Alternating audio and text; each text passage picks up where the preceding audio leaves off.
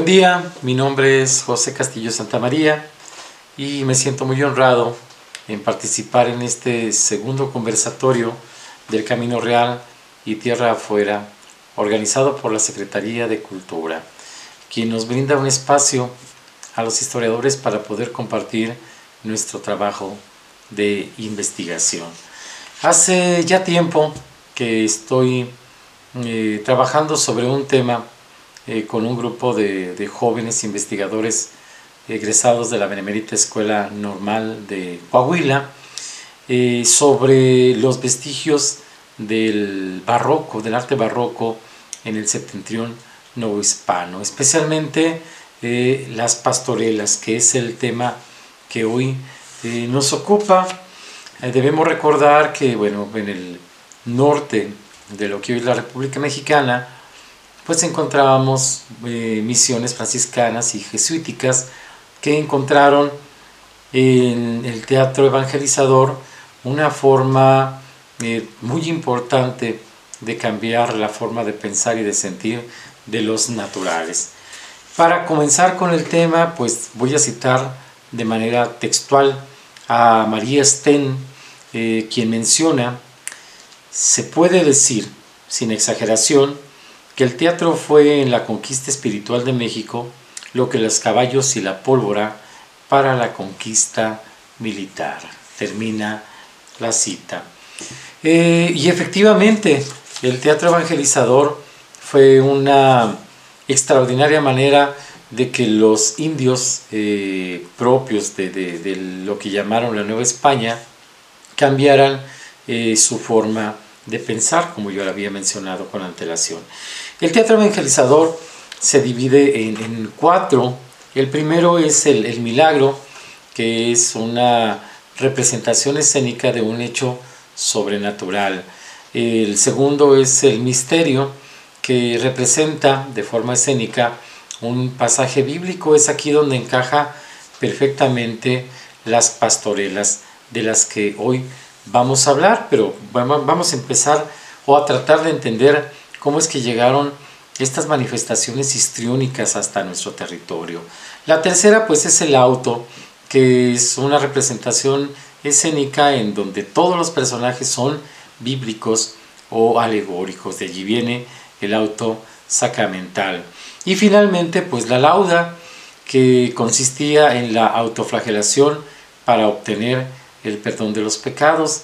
Eh, de allí, allí tienen sus orígenes las funciones que son estas fiestas eh, religiosas que, se rendían en honor de los santos y, del mismo Jesús.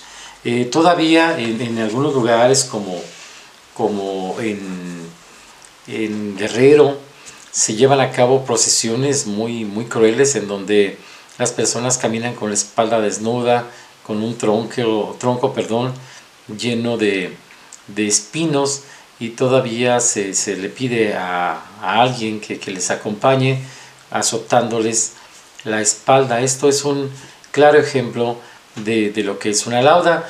En nuestra ciudad, en nuestro estado, también eh, aparecen estas manifestaciones, pero simplemente para caminar las llamadas peregrinaciones como las conocemos hasta la actualidad y se ofrecen eh, para que las cosechas sean buenas, para que llegue la lluvia eh, o simplemente por agradecimiento por algún favor que se haya hecho. Eh, Fray Pedro de Gante menciona en una carta al rey Felipe II que el teatro evangelizador tenía dos objetivos. El primero, pues obviamente quitar de la mente de los naturales esta llamada idolatría por sus, por sus dioses y la segunda, pues convencerlos de que la fe católica era el camino para poder llegar hasta el cielo, para poder gozar de estos favores divinos. Eh, los frailes aprovecharon las tendencias que tenían los indígenas ya bien, bien arraigadas. Hay que recordar que si bien es cierto hay una controversia de que no existen vestigios reales de, que los pueblos prehispánicos tuvieran este tipo de arte hay personas como Ángel Garibay que se ha dedicado a investigar o que se dedicó a investigar este tipo de temas y que demuestran que, que efectivamente sí tenían manifestaciones histriónicas. Una de ellas pues es el Huehuetlatoli, eh, que era una forma exagerada de cantar y de bailar hacia sus dioses. Eh, como antecedente previo, pues existía el Cuicatl. El Cuicatl era el nombre que se le daba a la música, al canto, a la danza y a la poesía y obviamente a los ejecutantes de todas estas artes eran llamados los cuicanis, quienes gozaban de cierta jerarquía entre, entre los grandes eh, estratos sociales. Los cuicanis eh, tenían o gozaban de ciertos favores gracias a sus habilidades eh, como cantantes, como músicos, como bailarines e incluso como actores. Esto se llevaba a cabo especialmente en las festividades, que para eso los aztecas pues se pintaban solos. Durante las primeras décadas del siglo XV se empezó a mezclar la tradición española con la retórica náhuatl eh, y los, los indios, los naturales, le invertían mucho tiempo a este tipo de actividades. Usaban escenografía, eh, utilizaban, improvisaban pues un escenario, eh, utilizaban también vestuario, eh, a lo mejor no era tan complejo como el que ahora nos podríamos imaginar, pero sí los, los vestuarios pues eran multicolores, tenían un penacho, o bueno, tenían una, una forma muy atractiva de, de ataviarse, y es cuando aparecen estas perforaciones que se hacían en las orejas, eh, algunas veces en los labios, a los que se les conoce como besotes. Esto lo menciona Aracil Barón, eh, que es una de las personas que también encuentra manifestaciones eh, histriónicas en los pueblos prehispánicos, pero que se ven más acentuados cuando los misioneros tienen o empiezan a enseñar este tipo de arte entre los pueblos indígenas. Mm, vamos a, entender primero que una pastorela, eh, bueno, viene del, de, esta forma italiana eh, lingüística que ya enfocada a, a, la parte escénica, pues nos muestra una obra en donde todos los personajes o la mayoría de ellos son pastores eh, y nos describen la lucha siempre entre el bien y el mal. En América podemos encontrar pastorelas desde el sur de los Estados Unidos hasta Nicaragua y Honduras. Hay que recordar que, bueno, cuando empiezan a establecer las rutas para poder evangelizar, pues empiezan desde el sur y luego llegan hasta nuestro territorio ya mm, a principios del siglo XV, como lo había mencionado. Eh, entrando ya en, detalles de lo que es el teatro evangelizador, específicamente los misterios, que repito, es este, la representación escénica de un pasaje bíblico, eh, encontramos la primera obra de este tipo a, principios del siglo XV, llamada Nuixquitili, perdón, moral, que también ya castellanizada era la educación de los hijos. Debemos recordar que la mayoría de las obras eran escritas en náhuatl para la mejor comprensión de los eh, naturales. Eh, la obra es la descripción de las normas morales que, que se debían seguir para poder eh, ser seguidor del catolicismo. Según Ángel Garibay, se le atribuía a los dominicos, a los frailes dominicos, por varias razones. La primera, porque los frailes dominicos tenían una tendencia, o fueron los primeros que empezaron a manifestar una tendencia hacia el rosario. La segunda, pues era una obra de carácter intelectual y un poco osca, un, un poco adusta y este tipo de características pues la inclinaban o, la relacionaban más con, los frailes dominicos. Eh, sin embargo, pues todas las órdenes que, llegaron en, un principio a, nuestro territorio, que eran los dominicos, los agustinos, los franciscanos y los jesuitas, pues todos empezaron a tender esta misma tendencia hacia eh, el, rosario, especialmente el rosario mariano. Eh, algunos investigadores, eh, bueno, como, Garibay, han encontrado obras entre las que destacan el Iguacatlatzomecatl, Iguacatlatzomecatl, sí, o llamado también cordón celestial, que ya tenían los, los indios y que se confunde también con este cordón franciscano que une la humanidad eh, terrenal con el cielo. De allí la relación y bueno, yo creo que, los que nos llegaron a nosotros, ahorita lo, lo, voy a explicar, pues este, fue gracias a los franciscanos. Después de una primera etapa, a finales del 16, se empieza a tener una decadencia en la evangelización. Los misioneros empezaron a perderse un poquito y entonces se empiezan a establecer colegios que crearan misioneros de, de, cepa, que, pudieran transmitir lo que querían eh, estas, estas órdenes religiosas. Y es cuando aparece pues el colegio de Querétaro, el colegio de Guatemala y el colegio de Guadalupe, que es el que tenemos más cercano aquí en Zacatecas, que eh, bueno, empezaron a, prodigar mm, este tipo de, hombres que se dedicaban a, difundir la fe por todo el territorio. Entre ellos encontramos pues a Junípero Sierra, que se dedicó a, ejercer la fe eh, más enfocado hacia la arquitectura. Eh, por ahí he encontrado que una de las iglesias está amuralladas y en este lugar, en este espacio, se representaban precisamente las pastorelas de las que vamos a hablar. Y también obviamente eh, el, fraile de los pies ligeros, eh, quien se encargó de llevar o de traer más bien, perdón, los cantos alabados que son muy famosos en el sureste de Coahuila, especialmente General Cepeda y todos estos ejidos que se encuentran rumbo a la carretera a Zacatecas. Me refiero a Fray Antonio Margil de Jesús.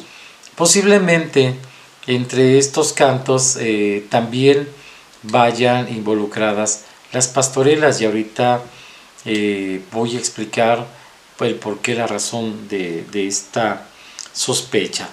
Bueno, las pastorelas actualmente se siguen presentando pues ya en el ámbito citadino, pues en los barrios, eh, en las iglesias, en las casas durante las levantadas.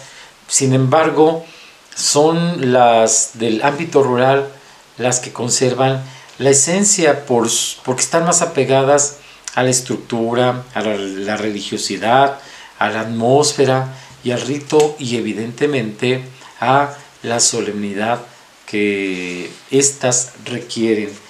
Porque, bueno, pues debemos recordar que están basadas o tienen su origen en un pasaje bíblico, el cual pues lo encontramos en San Lucas, en el versículo 2, eh, en el capítulo 2, perdón, en los versículos del 1 al 20, en donde se menciona que el arcángel Gabriel se presenta a los pastores y les pide que vayan a recibir a Jesús que van a ser en un pesebre. Sin embargo, no se menciona en ningún momento la lucha entre el bien y el mal.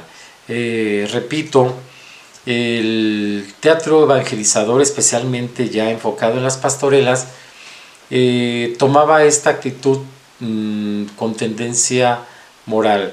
eh, si te portas mal es porque te está tentando el diablo y no vas a llegar al objetivo que en este momento es conocer a Jesús y que luego si lo llevábamos a la vida cotidiana era pórtate bien para que puedas alcanzar el favor divino, para que pudieras llegar al cielo.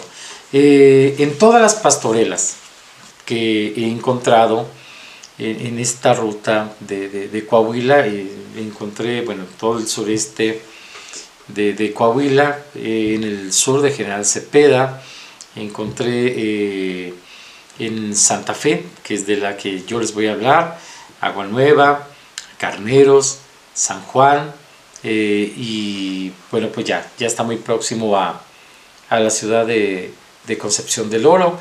Eh, incluso en Cuatro Ciénegas eh, encontré también una pastorela y todas tienen muchas similitudes. Sin embargo, la constante es que los pastores siempre tienen los mismos nombres. Encontramos a Parrado, a Tebano, a Melisa, a Naval, a Toringo, Gerardo, Lisando, Lizardo, perdón, Bato, Cucharón, Tulio, Bartolo y la única fémina que aparece entre este grupo de hombres y mujeres que, fueron eh, anunciados de la llegada de Jesús es Gila, una mujer que, que tiene como característica que era la que se encargaba de cuidarlos a todos. En todas las pastorelas se describe una hermandad como la que se presentan en la mayoría de los pueblos en donde, en donde se muestra. En el caso de los ángeles, eh, aparecen de manera invariable eh, el ángel Gabriel, quien es el encargado de la anunciación, y luego aparece el arcángel San Miguel, quien es el comandante de los ejércitos celestiales y que al final es el encargado de vencer al mar, representado obviamente por Satanás. En el caso de los diablos, eh, no se mencionan como, como tal. Eh, en algunos lugares se omite esta palabra de diablo. Eh, la mayoría los menciona, bueno, Belcebú, Satanás, es, lo que predomina. Sin embargo, al momento de, llevarse a cabo los ensayos y la misma ejecución de la pastorela, las personas omiten eh, en todo lo que se pueda el nombre de, estos, de estos seres malignos y se les llama como los nombrados, los compañeros, los malos, los chalengues, los chandengues, los chamucos, Incluso encontré en una de las pastorelas a un ser llamado siriaco, eh, posiblemente eh, extraído de Chiriato sanuto, que en italiano quiere decir colmillo de jabalí, y este, este ser maligno lo encontramos citado por Dante Alighieri en la Divina Comedia. Y bueno, posiblemente es, es una especulación, no lo he logrado comprobar, pero aparece siriaco en más de una de las pastorelas que hemos encontrado en estos ya cuatro años de, investigación sobre las pastorelas. Primero en General Cepeda y luego fuimos encontrando eh, mi grupo de colaboradores y, mi persona, este, pues pastorelas ya en rumbo al camino actual de Zacatecas. Eh, sin duda, estas pastorelas tienen su origen en los dramas medievales y aparecen ya algunos de ellos en el siglo XI, otros más en el siglo XII y en el siglo XIII. Eh, ya los podemos encontrar publicados, este no es, trabajo mío ni es investigación del grupo que, me acompaña. Eh, se pueden encontrar porque los publicó el TEC de Monterrey, y los publicó eh, en latín como, como se podían encontrar y en todo se describe exactamente lo mismo. La lucha entre el bien y el mal también eh, tenía las mismas características, tenían música, tenían danza y tenían además pues un vestuario, un escenario que para nada era improvisado y eh, obviamente eh, tenía un papel preponderante el bien sobre el mal que al final eh, triunfa. Mm, los misioneros en su recorrido por estos lugares tan difíciles de transitar, cargaban la parte de, su material teológico, llevaban siempre instrumentos musicales. Eh, Agustín de Morphy lo menciona, eh, perdón, el padre Morphy, el padre Morphy, eh, lo menciona que todos cargaban o llevaban instrumentos y con ellos enseñaban la palabra de Dios.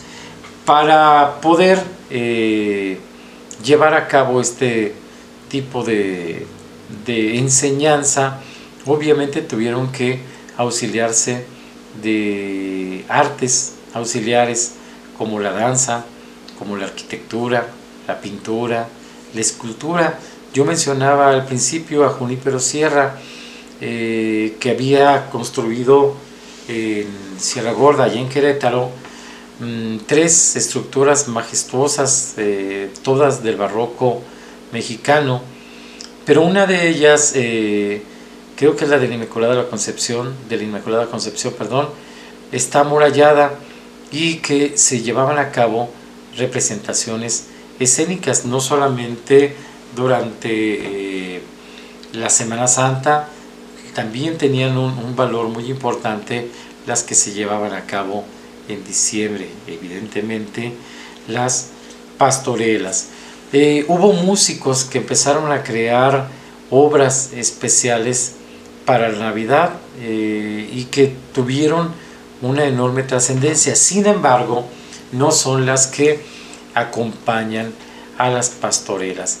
Eh, las pastorelas tenían música hecha por los indios y que eran cantadas en náhuatl y que eran bailadas. Obviamente no podían desaprovechar esta tendencia tan alegre que tenían los, los indios para poder manifestarse. Eh, ciertamente tenían un carácter solemne, pero eh, la parte festiva no se podía desligar para nada de, de, de los indios que llevaban eh, o que empezaban a profesar su fe. Evidentemente, hubo muchos que después practicaron la apostasía y, bueno, pues fueron de los que desertaron, sin embargo, eh, los que se quedaron lograron que estas formas histriónicas lograran pasar de generación en generación. Eh, un ejemplo de ellos pues es el ejido de Santa Fe de los Linderos. Ya no existe este, este lugar, estaba ubicado muy cerca de Agua Nueva, Agua Nueva Coahuila, eh, en un lugar de, coníferas, mm, posiblemente eh, también traída por los, por los franciscanos eh, hasta primero hasta San Luis Potosí, porque eh, la pastorela de la que les voy a hablar hoy tiene o fue traída por, una, por un matrimonio muy joven. Eh, la señora se llamaba Pomposa Lucio y su esposo era don Juan González, quienes eran originarios de Charcas en San Luis Potosí, se dedicaban a cuidar el ganado y al casarse pues decidieron probar fortuna en terrenos más hacia el norte.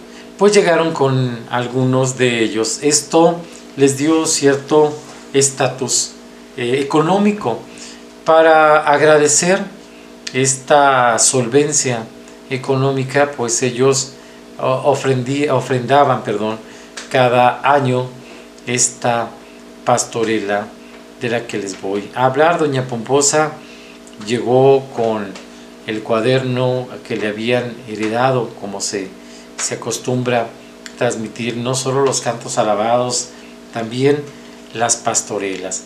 Eh, y bueno, con la, ventaja de que los hermanos de don Juan González, sus tíos, sus cuñados, perdón, eh, eran músicos y obviamente pues daban vida a, la pastorela.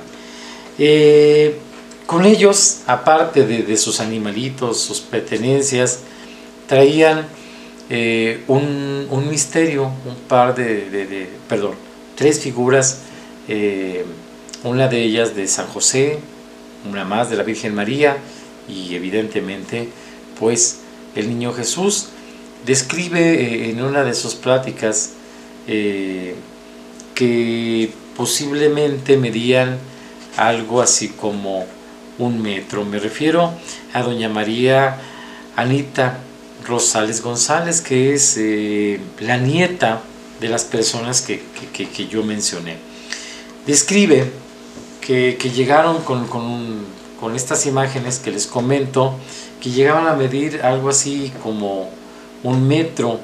También menciona que estaban construidas con un material muy suave.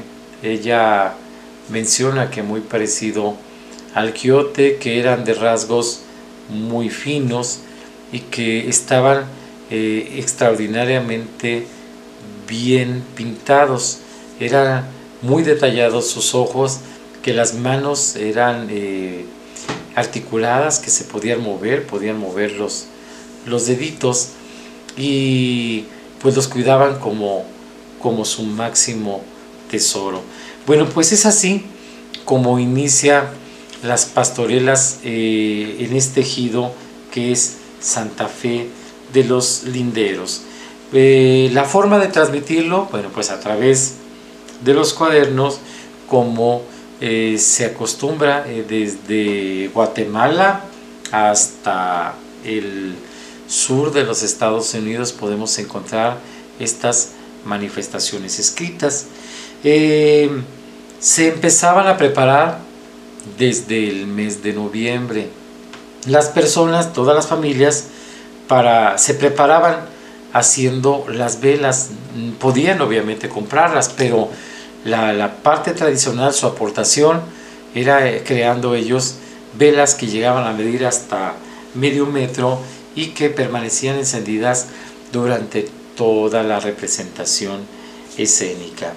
Eh, cuando empezaban las posadas, eh, en cada casa recibía la pastorela, la cual se llevaba a cabo de manera completa, era, era las, nueve, las nueve posadas, entonces eran nueve días prácticamente de no dormir, porque empezaban a prepararse a las 7 de la tarde y terminaban aproximadamente a las 9 de la mañana. Evidentemente, pues estaban acompañadas de grandes comilonas, eh, lo que había en el, en el ejido se, servía eh, tamales, se servía cabrito en, los lugares en los que había este ganado caprino, asado, pero lo que predominaba siempre pues era el chorizo de puerco y los derivados, las carnitas, los chicharrones y etcétera, etcétera. Era todo un, un, evento que se llevaba a cabo en estos lugares. Eh, sin embargo, de estas representaciones había dos muy especiales. se llamaban eh, la ceremonia de los fariseos. En Guadalajara, España, eh, encontré mm, mucha similitud con lo que nosotros representamos. Evidentemente, este tipo de manifestaciones es española. El cuidado de los rebaños pues viene de, esta península ibérica y eh, llevan a cabo eh, en aquellos lugares mm, eh, estas manifestaciones de, hombres que se dedicaban a cuidar a, a los animales y la forma de ataviarse pues es muy parecida a la que utilizan actualmente en las pastorelas se utilizaban chalecos creados con piel de, borrego, eh, algunos se colgaban eh, cencerros que sirven, que se utilizan para, para ponérselos al líder del ganado. Y bueno, algunas de las manifestaciones que he encontrado, o algunas de las formas de vestir que he encontrado, especialmente hacia la carretera a Zacatecas, eh, es muy semejante, muy similar a las botargas que, que se utilizan allá. Aparece también otro personaje del cual voy a hablar y que tiene mucha similitud con eh, las botargas que se llevan a cabo en Guadalajara, España. Bueno, esta ceremonia de los fariseos tenía especial relevancia porque era el enfrentamiento de los diablos con los pastores. Todavía no hace eh, su aparición el arcángel eh, San Miguel y se llevaba a cabo con cuchillos, con armas de verdad, con armas blancas de verdad, podían ser cuchillos grandes o, espadas, incluso machetes, pero los participantes debían desarrollar cierta habilidad para tener cuidado con sus movimientos, porque podían llevarse obviamente pues desde una extremidad hasta un dedo. Eh, y todo se llevaba a cabo en un círculo o, algo muy parecido a un círculo que se, se delimitaba con leña y luego se le prendía fuego. Todo el mundo esperaba con ansia esta ceremonia de los fariseos que se llevaba a cabo durante la medianoche y que duraba aproximadamente entre 20 y 25 minutos, lo cual exigía una condición física pues muy importante entre los participantes porque pues debían estar brincando y esquivando los golpes que según describe la señora María Anita pues eran eh, bastante reales. Eh, el personaje que les mencionaba hace rato lo encontré no nada más en, en Guadalajara, España, lo encontré en algunas danzas también que se llevan a cabo en General Cepeda y es el indio, especialmente en la danza que se lleva a cabo en el Ejido La Paz. Durante la representación, que dura de 10 de la mañana hasta las 12 de la noche, me refiero a la representación dancística de la, allí en La Paz, aparece un indio y de hecho tienen un son dedicado a la muerte de este personaje.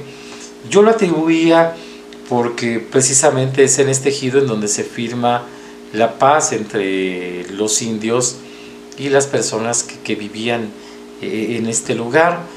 Sin embargo, bueno, pues aparece de manera reiterada también en algunas eh, pastorelas eh, en, estos mismos lugares, San Juan, em, Carneros y todo, todos estas, estos lugares que van rumbo a Zacatecas. Y la forma de vestir tiene mucho parecido con las botargas de Guadalajara, España, en una investigación que llevó a cabo eh, Isabel Nolasco, quien se ha encargado de rescatar eh, las botargas, incluso ahora tienen un programa que se llama La Ruta de las Botargas. Eh, yo encontré mucha similitud entre la forma de vestir del indio que veo en algunas danzas de General Cepeda con algunos indios que, que encuentro en, las pastorelas de, rumbo a, la ciudad de Zacatecas o a, bueno, a Concepción del Oro, Zacatecas, con excepción de que utilizan un penacho eh, como el que utilizaban los apaches. Eh, yo creo que una forma de, unificar estos personajes entre los que habían sido traídos de España y los que fueron eh, adquiridos aquí en nuestros territorios. Bueno, el indio entra tocando una armónica eh, o una flauta en algunos otros lugares, pero de manera apacible. Aparentemente eh, no tiene una relación directa con, la historia, sin embargo, eh, suple a, este personaje que es el ermitaño. El ermitaño que es un hombre apacible, lleno de sabiduría, que aparece en dos o tres ocasiones y que les indica que no deben de perder el camino. Bueno, el indio eh, aparece en este papel, aparece como un ser de tranquilidad, eh, tocando un instrumento de aliento siempre y eh, desesperado por toda la comunidad porque es el preámbulo para la culminación de, la representación escénica. Después eh, se lleva a cabo una manifestación llamada la caída de la nieve. Es en donde los pastores meten su mano a este morral que ellos llaman jato, del cual voy a hablar en unos momentos, y lo avientan para que los niños puedan eh, disfrutar de este, de este manjar. Obviamente eran en un principio colaciones o dulces eh, hechas con, a base de, piloncillo. Las mujeres se dedican a tejer pequeñas tapetitos en donde se pone en la parte superior eh, pequeños cucuruchos llenos de pinole con azúcar y esto eh, abre la, a, todos la, idea, bueno, y que abre la posibilidad de que el niño Dios ha nacido. Eh, no es para nada improvisada el montaje de, las pastorelas en las comunidades rurales. Le dedican mucho tiempo y le dedican muchos recursos económicos, o al menos eh, lo que se tiene a la mano. En cuanto a los vestuarios, los pastores utilizan eh, prendas de color blanco, eh, su sombrero, sombrero perdón, lo adornan con una flor hecha de, papel y un listón muy largo que llega hasta sus hombros y a veces, a veces lo rebasan. Algunos llevan una capa eh, que se adorna con colores brillantes y en todos no puede faltar el pandero. El pandero es un báculo hecho de metal y que está adornado con, con listones que terminan al final con cascabeles de todos tamaños, de manera tal que cuando van caminando o bailando van marcando el compás de la pieza. Incluso en algún momento eh, en el pleito, eh, en esta ceremonia de los fariseos, lo utilizan también como defensa. Los, los que no llevan eh, arma blanca, los que no llevan machete, lo utilizan también para poder defenderse, defenderse, perdón. Utilizan guaraches y un morral hecho de, de cartón al que llaman jato. En el jato guardan los dulces y las ofrendas. Las ofrendas son muy importantes, de hecho hay un canto en donde se lleva a cabo eh, la, entrega de las ofrendas. La primera de ellas es una corona eh, entre los eh, cantos de alabados mortuorios hay un canto de coronación para cuando muere un angelito bueno, pues también hay un canto de coronación para la ofrenda. Hago esta comparación porque evidentemente las dos son manifestaciones que trajeron los mismos franciscanos. Eh, bueno, el jato está hecho con cartón, repito, y se utilizaba a veces papel se llamaba papel terciopelo, no sé si todavía lo sigan vendiendo, se adornaba con papel metálico, a veces se le ponía espejitos y eh, ya los niños sabían que, después de que el indio hacía su aparición y se retiraba ah, tocando su instrumento, inmediatamente venía la caída de la nieve. Las mujeres salían y entregaban el pinole a todos los asistentes. Eh, en el caso de Gila, eh, ella vestía de blanco regularmente con un rebozo, con sus, trenzas las adornaba con listones de colores brillantes y pintaba sus labios de color rojo. No, no era una mujer coqueta, pero sí hacía resaltar su belleza eh, con relación al resto de los eh, personajes. en el caso de, del arcángel Gabriel y del arcángel San Miguel, eh, estos dos hombres, porque eran un par de hombres, vestían de blanco, pero no siempre con esta túnica como los, los, conocemos ahora.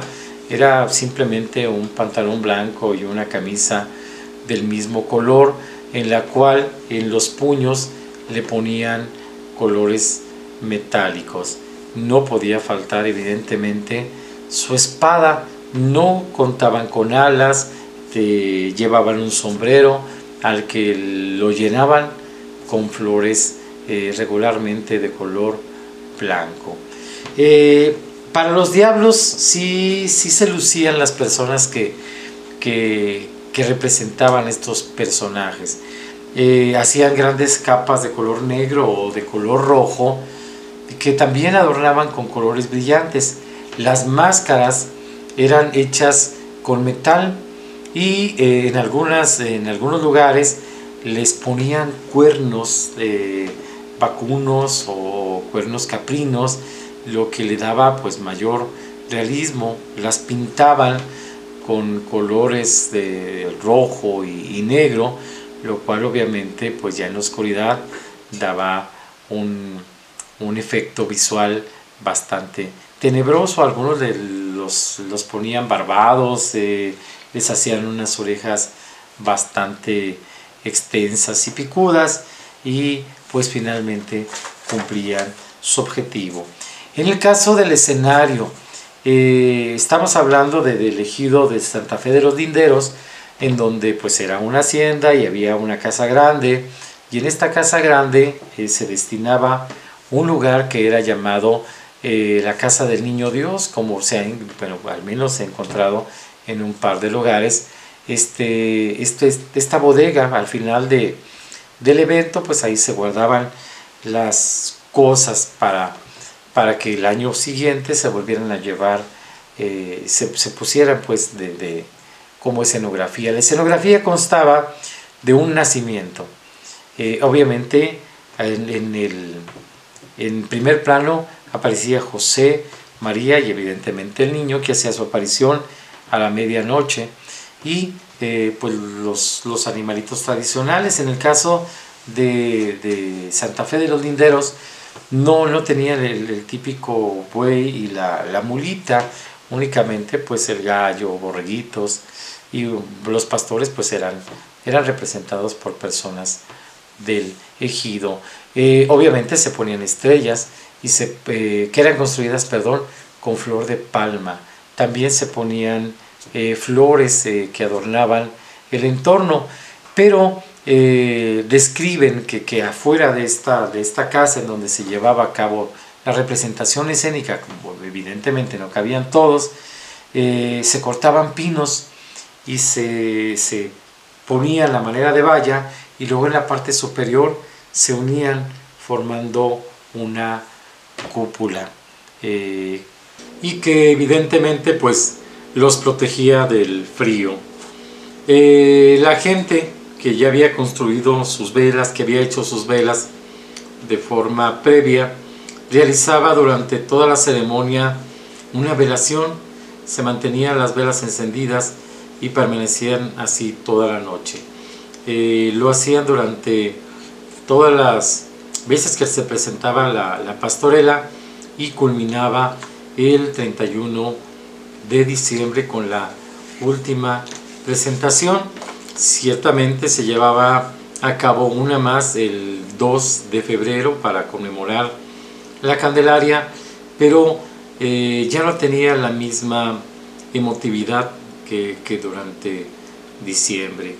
Eh, finalmente, estas personas se ven obligadas a migrar hasta bueno, la vecina ciudad de, de Monterrey, y se llevan a, estas imágenes de las que hasta ahora eh, no se ha logrado tener la certeza de dónde se encuentran, a pesar del compromiso de, los descendientes de, doña Pomposa, quien fue la persona que logró que sobreviviera esta tradición. Dejó de presentarse en 1948, repito, porque tuvieron que emigrar hacia el vecino estado de Nuevo León.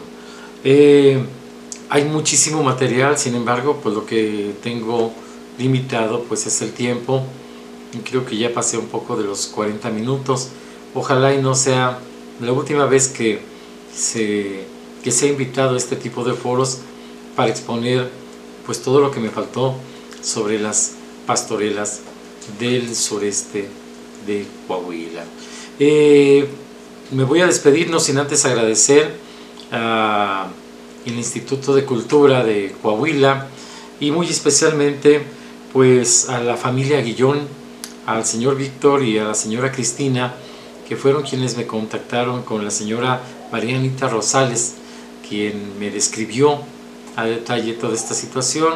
Aparte, bueno, pues eh, me brindaron el, cuaderno y algunas grabaciones de originales de la pastorela. Eh, todo esto sucedido en, el ejido eh, Santa Fe de los Linderos. Bueno, pues ojalá y haya sido de su agrado esta breve charla y pues nos vemos la próxima vez. Muchísimas gracias.